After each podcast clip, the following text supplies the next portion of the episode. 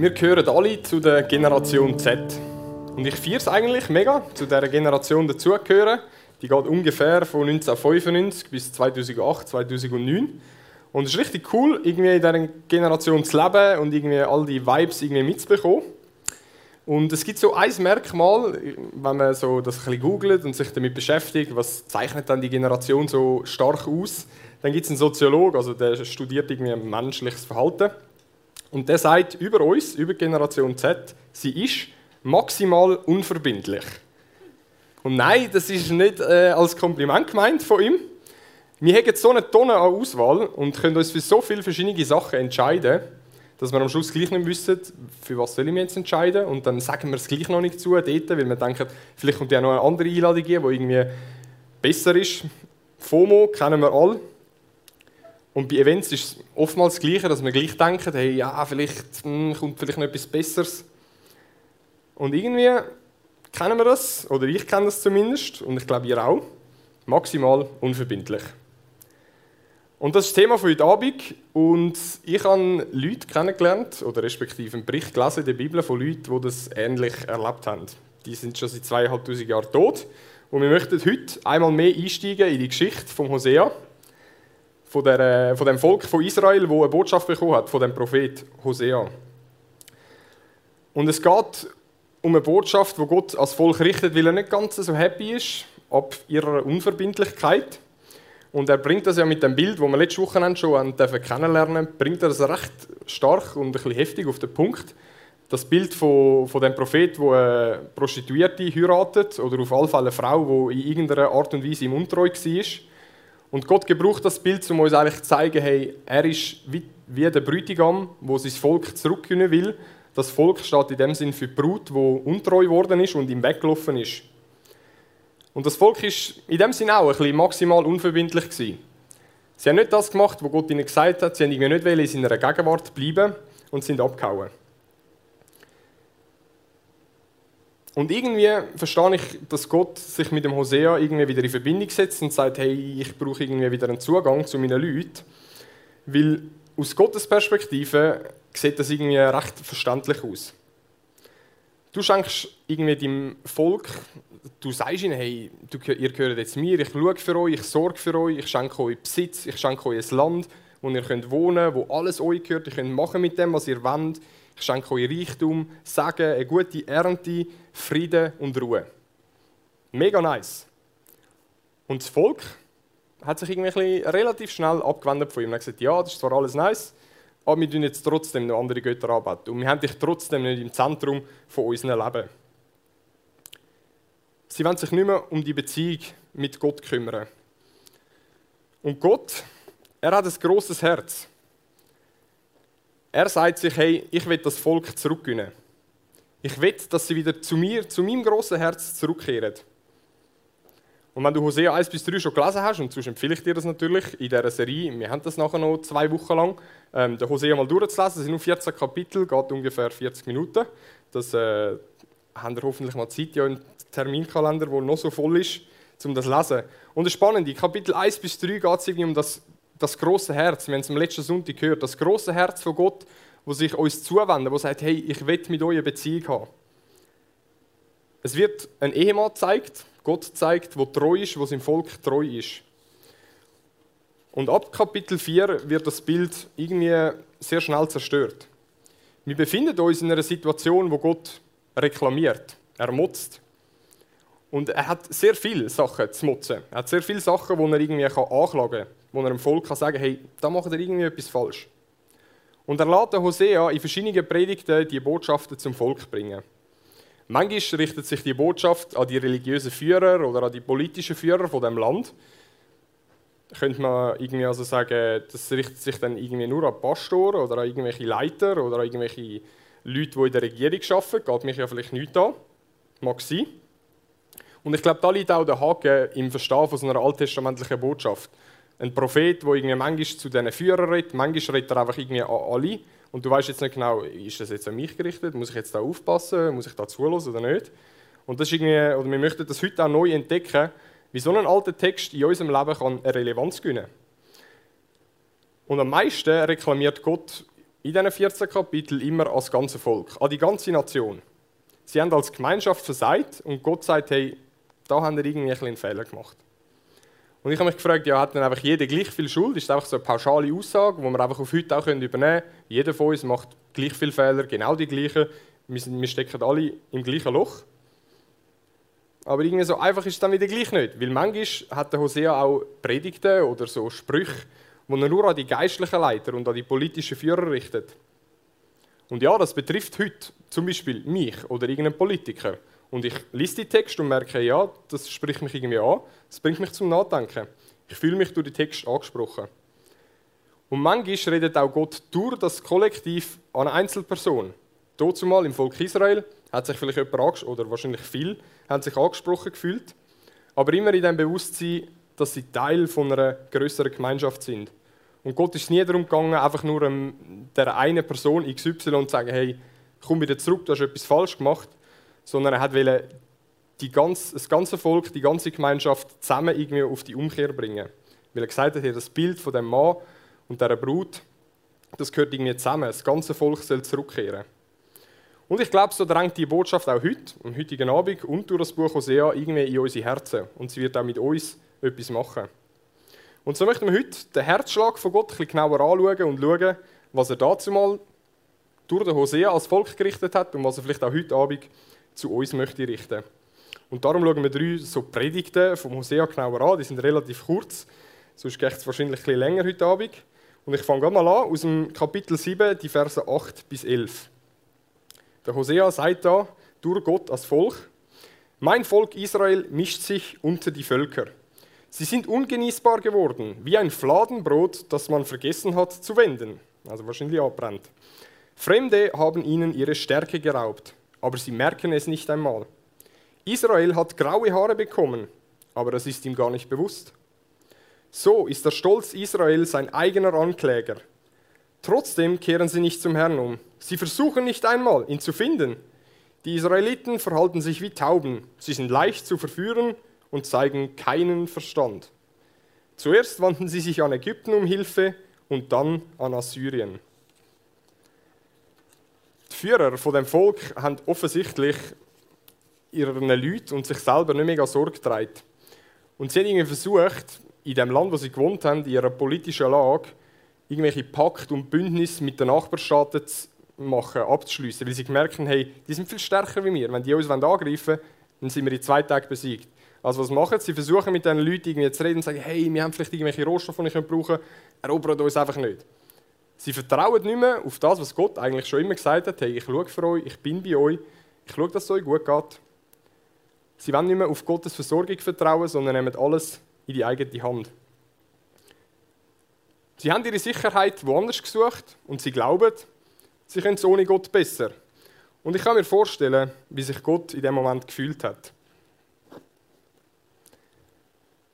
Die Israeliten, jeder Einzelne vielleicht, oder die politischen Führer, haben Gott weh mit dem gemacht. Weil Gott hat es weh da, dass die Leute sich von ihm abwenden und sagen, ja, ich gehe jetzt beim Nachbar äh, das suchen, was ich brauche. Ich brauche irgendwie Gott nicht mehr so unbedingt für das.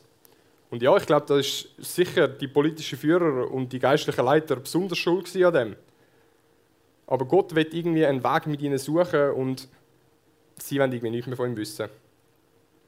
Und ich frage mich, hey, wie steht es dann um unser Herz heute? Wie steht es ums Herz von Gott heute Abend? Ist das einfach eine ungewöhnliche Story, die wir in der Bibel lesen und dazu noch recht spezielle und hat nichts mit uns zu tun? Was sind denn Parallelen von dem Verhalten von Israel, von dem Volk und uns heute, uns als My Church, aber auch du als kollektive Einzelperson? Und ich habe mich gefragt, wo haben wir in unserem Leben vielleicht auf falsche Sicherheiten gehofft? Wo haben wir etwas anderem mehr vertraut, als auf Gottes Versorgung zu vertrauen? Wo meinen wir vielleicht in unserem jungen Alter unsere Zukunft schon perfekt können auszumalen, wissen, was wir als Beruf wählen wollen und wo wir in 50 Jahren stehen, was unsere Berufung ist und das alles müssen wir heute schon beantwortet haben, anstatt vielleicht einfach zu sagen, hey, ich glaube daran, dass Gott irgendwie Schritt für Schritt mir zeigen wird, was ich machen soll und ich kann irgendwie das bei ihm ablegen, in seine Hände legen und sagen, hey ja, ich vertraue dir, aber ich habe auch den Mut, im richtigen Moment die Schritte zu machen und voranzugehen. Und Gott lädt dich heute und an jedem anderen Tag natürlich ein, ihm zu vertrauen, auch was deine Zukunft anbelangt. Und so kommen wir zu einer zweiten Rede vom Hosea im Kapitel 6, die Verse 4 bis 6. Gott klagt weiter zu dem Volk. O Israel, was soll ich nur mit dir anfangen? Und Juda, was soll ich mit dir machen? fragt der Herr. Eure Liebe ist so unbeständig wie der Morgennebel und wie der Tau, der schon in den ersten Morgenstunden verschwindet. Darum habe ich meine Propheten geschickt, damit sie euch den Kopf zurechtsetzen. Darum habe ich euch mit harten Worten geschlagen, damit sich mein Recht endlich durchsetzt, so wie das Licht nach der Nacht. Ich will, dass ihr barmherzig seid, eure Opfer will ich nicht. Mir geht es darum, dass ihr meinen Willen erkennt und nicht darum, dass ihr mir Brandopfer bringt. Auch eine kurze Predigt von Hosea und er beschreibt da die Anbetung vom Volk als den Tau. Der Tau, den wir alle kennen, der irgendwie über Nacht kommt. Ich kann noch nicht erklären, wie das passiert, aber es wird einfach nass. Und am Morgen ist die Wiese nass, sind die Wälder nass und irgendwann, wenn die Sonne kommt, vertrocknet er halt wieder. Und so schnell ist auch die Anbetung von dem Volk. Sie verschwindet einfach, gefühlt von Tag zu Tag, an jedem Tag neu. Kurz mal da und dann geht sie wieder weg. Das Volk Israel hat ihre Erfüllung in anderen Sachen gesucht. Und genau das hat der Hosea angeklagt und gesagt, hey, irgendwie, ihr macht vielleicht noch Ritual, ihr geht vielleicht noch in die Synagoge damals, heute vielleicht in Kirche, aber eigentlich sind ihr nicht mit dem Herz dabei. Und genau das wünscht sich doch Gott für sein Volk, für seine Leute, dass sie eine lebendige Beziehung mit ihm haben. Und auch wenn irgendwelche Beschäftigungen, die dazugehören zu dem Leben und mega gut sind, dass man auch in diesen Zeiten bei Gott bleibt und sogar mit ihm so Sachen kann geniessen und erleben kann. Sie suchen also die Erfüllung vom eigenen Leben in Sachen, zum Beispiel, dass sie andere Götter angebetet haben. Und da hat sich Gott wahrscheinlich einmal mehr ein bisschen verarscht gefühlt und es war wie ein Stich in sein Herz. Gewesen. Und damals war der Götzendienst sehr klassisch. Gewesen. Die haben einfach so ein Mürli gebaut oder so ein Türmli aus Stein, haben ein Feuerli gemacht und haben irgendeinen Namen von irgendeinem Gott gesagt und zu irgendeinem Gott betet. Und anstatt dass sie im Alten Testament, ähm, lesen wir von so Opfern, Statt dass sie das nur für Gott gemacht haben, haben sie einfach noch alle Nachbargötter, die sie irgendwie auch noch kennt haben, auch noch angebetet und auch noch für die noch ein Feuerchen gemacht.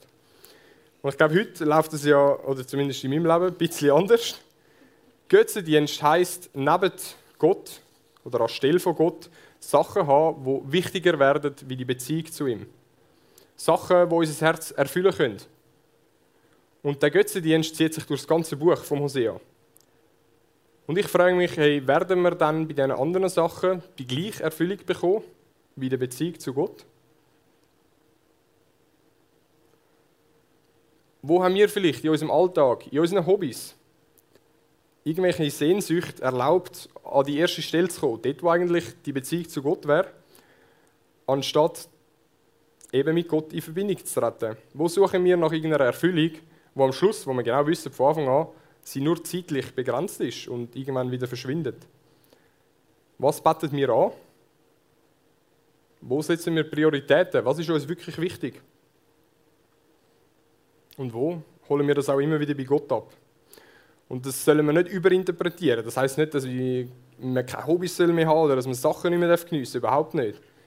Aber ab dem Moment, wo wir die Gaben mehr lieben als der Geber, ist etwas schiefgelaufen.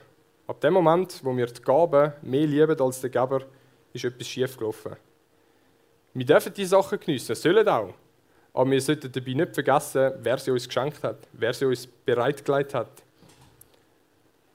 Und vielleicht hast du noch nie Gott Dank dafür, was du hast. Vielleicht hast du das noch nie gemacht und ich möchte dich einladen, jetzt oder später, wenn es dir wieder in den Sinn kommt, dich nach ihm ausstrecken und sagen, hey, danke für all das, was ich darf geniessen jeden einzelnen Tag, für all das, was ich in meinem Leben darf haben, für all die coolen Sachen, die ich darf geniessen Du kannst ihm Danke sagen, er ist da, jedem Augenblick. Und so kommen wir zu der letzten Rede vom Hosea. Und er fängt auch da wieder sehr krass an, Kapitel 4. Hört das Wort des Herrn, ihr Israeliten. Der Herr führt einen Rechtsstreit mit den Bewohnern des Landes. Er wirft euch vor, in eurem Land gibt es keine Treue, keine Mitmenschlichkeit und auch keine Gotteserkenntnis. Ihr flucht und lügt, mordet, stehlt und brecht die Ehe. Eine Bluttat reiht sich an die andere.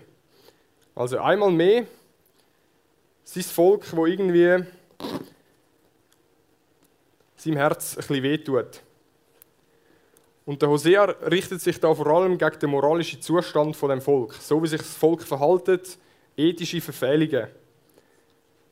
Und offenbar ist man irgendwie auch nicht mehr mega nächstenliebend unterwegs, also auch innerhalb vom Volk, vielleicht sogar innerhalb von der Familie ist man nicht mehr so nice zueinander, wie es Gott eigentlich gern hätte und wie es wir ja gegenseitig auch gern hätten.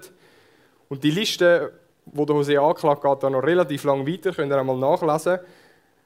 Aber der Punkt von ihm ist eigentlich klar. Die Leute handeln nicht so, wie es Gott gern hätte und das dient ihnen offensichtlich auch nicht zum Besten. Und die zwei Verse erinnern uns stark an die zehn Gebote. Da werden sogar fünf Gebote oder in dem Sinne Verfehlungen von Gottes Wort angesprochen. Und offensichtlich hat das Volk dazu mal schon mehr gehabt, dass die Gebote zu halten. Und uns geht es auch heute nicht anders. Wie, geht's mit, oder wie steht es um unsere Taten, wo Gott nicht gut heißt, wo irgendwie unseren Nächsten und meistens auch uns selber nicht immer so gut tun? Und wenn wir nicht in diesen guten Gedanken von Gott handeln, dann hat unser Verhalten logischerweise Konsequenzen, wie immer. Und irgendwie finde ich es, oder immer wieder mal, auch kein schwierig, all die Gebote zu halten, wo Gott uns gibt. Und grundsätzlich verlangt das Gott von uns auch nicht, dass wir jeden Punkt von dem Gesetz erfüllen sondern er gibt uns eine Grundausrichtung mit, wie das Leben kann gelingen kann.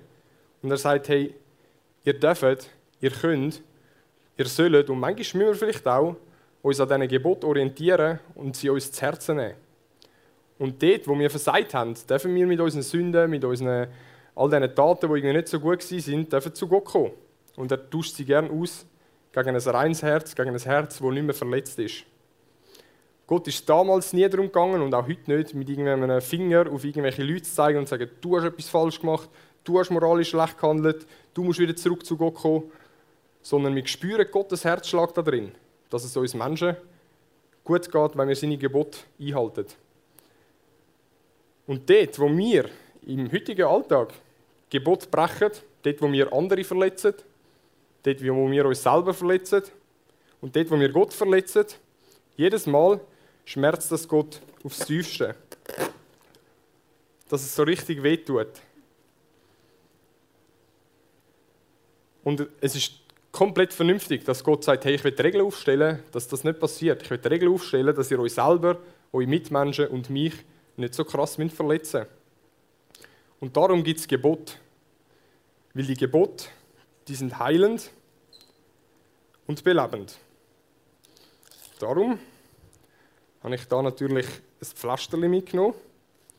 Und Gott möchte die verbinden. Er sagt sich, hey, meine Liebe ist so groß. Lass uns das wieder heilen. Ich habe genug Pflasterli für alle, so viel wie wir brauchen. Und wir können schauen, dass es uns allen wieder gut geht. Und vielleicht geht es dir wie einige von denen aus dem Volk von Israel, die langsam aber sicher parat sind, zu ihrem Vater, zu ihrem Gott umzukehren. Vielleicht hat dich irgendein Thema, irgendeine von diesen drei Predigten angesprochen. Vielleicht hast du das Bedürfnis bekommen, irgendetwas wieder neu vor Gott herzulegen, jetzt in dem Moment. Vielleicht willst du dich Gott wieder neu anvertrauen, auch was deine Zukunft anbelangt. Und vielleicht willst du Gott auch irgendeine Tat aus der Vergangenheit hinlegen und um Vergebung bitten für das. Und die folgenden Vers können wie ein Gebet sein, wo du für dich jetzt kannst reden, beten, in dem Moment, wo die Israeliten, nachdem sie offenbar die Predigt vom Hosea gehört haben, angefangen haben, neu umdenken. Hosea 6. Kommt, wir wollen wieder zum Herrn zurückkehren. Er hat uns in Stücke gerissen, aber er wird uns auch wieder heilen. Er hat uns mit seinen Schlägen verwundet, aber er wird unsere Wunden verbinden. Nur noch zwei Tage, dann wird er uns wieder Kraft zum Leben geben. Am dritten Tag wird er uns wieder aufrichten, damit wir in seiner Gegenwart leben können. Und das ist das gsi, wo Gott mit dieser Botschaft hat wollte. Er hat gesagt, hey, kehre zurück zu mir und ich will heilen und ich will wiederherstellen und ich will, dass es euch allen gut geht.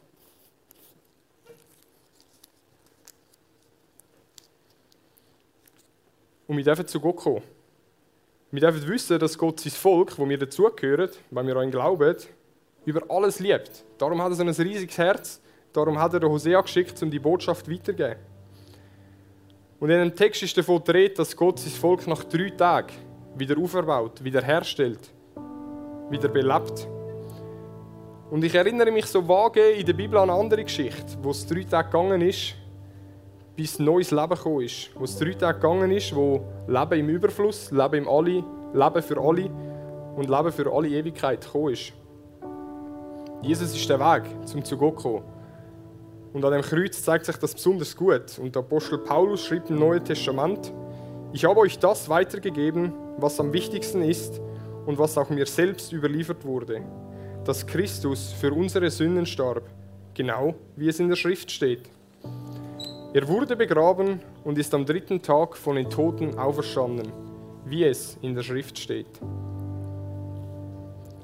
Dort, wo wir anderen, Gott selber und uns selber geschadet haben, tritt Jesus für uns ein.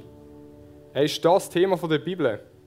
Laut Paulus sogar die wichtigste Botschaft, wirklich das Herzstück der Bibel. Jesus will heilen, was andere zerbrochen haben. Und Jesus will wiederherstellen, was wir kaputt gemacht haben. Gott ist zu uns liebevoll, auch wenn wir es vielleicht nicht immer verdient haben. Gott möchte jetzt mit dir in eine Beziehung treten. Auch wenn du vielleicht nebst vielem Guten auch mal Scheiß gemacht hast. Und wir möchten miteinander zum Schluss ein vorformuliertes Gebet für dich selber, in der, kannst in der Stille oder auch laut beten. Und vielleicht, gerade wenn du an eine Tat dich erinnerst, wo du vielleicht so ein Messer sinnbildlich, also hoffentlich, jemand anderem eingestochen hast. Oder vielleicht laufst du noch mit so einem Ding im Rücken rein um und willst das rausnehmen lassen und willst, dass Gott das verbindet, willst, dass Gott das heilt, dann lass uns das gemeinsam beten und von Gott verbinden lassen. Wir dürfen im Stillen mitbeten. Siehe nicht länger auf meine Schuld. Vergib mir alle meine Sünden. Erschaffe in mir ein reines Herz, o oh Gott. Erneuere mich und gib mir die Kraft, dir treu zu sein. Verstoße mich nicht aus deiner Nähe und nimm deinen Heiligen Geist nicht von mir. Schenk mir wieder Freude über deine Rettung und mach mich bereit, dir zu gehorchen. Dann will ich anderen deine Wege zeigen, damit sie zu dir zurückkehren. Danke, Vater, sagst du jetzt über mich. Ich vergebe dir deine Schuld und denke nicht mehr an deine Sünden.